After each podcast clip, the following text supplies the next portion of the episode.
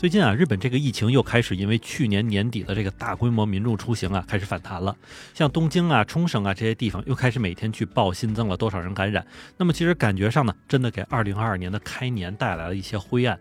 那么，不过在这些不太好的消息里哈，我看到了一个非常有趣的新闻，那就是有一只在和歌山县一处电车车站做站长的三色花猫呢，正式成为了当地铁路公司的代理社长。当然了，人家这个官儿升的也不是没道理哈，因为这里的车站一直是由猫来做站长，所以呢，和歌山县这边这个叫做贵志车站的地方，就妥妥的成为了当地的一个旅游打卡地。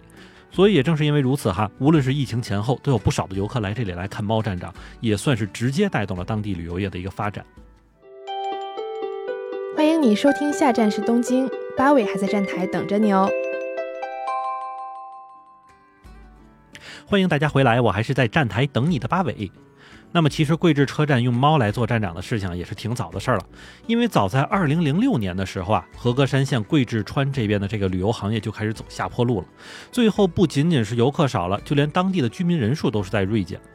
而人少之后啊，首当其冲倒霉的就是当地电车公司，因为那个时候因为旅客太少了，所以和歌山县桂志车站这边呢，就是因为经营管理实在是困难，以至于最后连人都雇不起了，干脆就变成了一个无人车站。那么再到最后临近这个车站拆除之前呢，和歌山电车运营公司突发奇想，嗨，反正也没有人来做站长了，那么咱就找一只猫来做这个位置吧，备不住还能招揽点生意什么的。而之后呢，这个听上去很荒唐的主意就还真的去实现了，只不过从现在看来当时做出这个决定还是比较随便的。因为曾经啊，车站附近有一间小卖店哈，然后里边的店主呢收养了一只流浪猫，并且呢让它住在车站旁边，每天给它喂吃的什么的。然后呢，流浪猫就生下了一只三色小花猫，店主呢就给它起名字叫小玉。那么据说呢，在想到用猫去当站长之前啊，桂志车站因为常年没有人去使用，所以基本就要拆掉了。但是当电车运营公司的负责人去当地考察的时候呢，店主就恳求他们说不要拆掉这个车站，因为小玉一家子就是住在车站旁边的。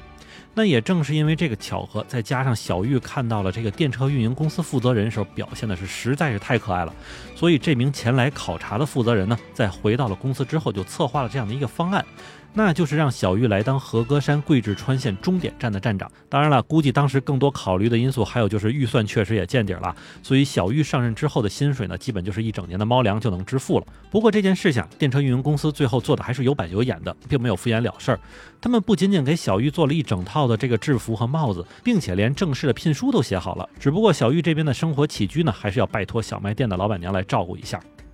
而这个本来就是一个权衡之计的方法，没想到真的就是救了这里。因为就在小玉上任的当年呢，就给和歌山县这边带来了十一亿日元的一个收入，大概约合是五千七百万人民币的收益，并且再到二零一三年的时候，吸引游客已经达到了两百二十四万人。所以不夸张的说啊，小玉的出现真的是以一猫之力，不仅仅是救了这家电车公司啊，也是救了和歌山县的一个旅游行业。但是到了二零一五年六月二十二日的时候，年事已高的小玉呢，是因为心脏衰竭去世了，享年是十六。六岁，在他去世的时候呢，已经相当于人类八十岁的高龄。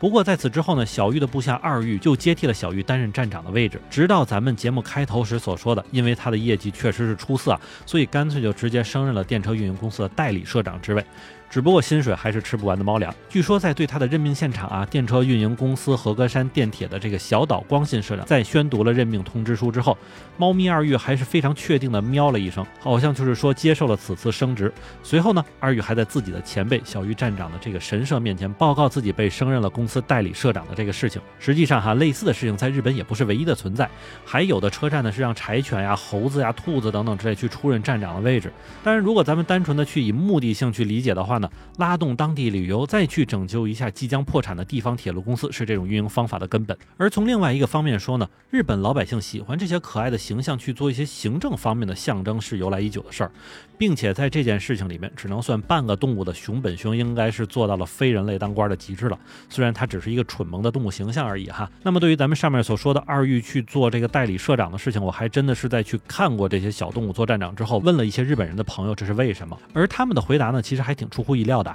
因为从日本泡沫时代初期开始到两千年的中期呢，日本国内整体的这个上司形象和行政单位的形象多少都会给人一些过于严肃和生硬的感觉。如果经常看到一张不会笑的铁面孔呢，恐怕谁都不会开心的。再加上近几年呢，这个日本社会工作压力啊什么都是比较大的，就有不少人啊，就是为了解压咱们这里特指还是男性哈，就开始喜欢这种小动物毛茸茸可爱的东西。甚至在日本啊，治愈系这个词在最开始的时候，多少都是指这个问题。那么，作为一种特别解压，或者是让人能够暂时跳出原本生活环境及轨迹的方式呢，这种让小动物或者毛茸茸的生物去做这个站长或者行政职位，就是被很多日本人所向往的。但是对于不缺猫玩的我来说，哈，在看到二玉站长时候的心情呢，就是这个猫可真老实啊，而且这个三色花纹确实也真是挺好看的。但是我确实很难像很多慕名来此的日本人那种过度兴奋的样子，所以可见还真的是有不少人特别欠缺这种治愈。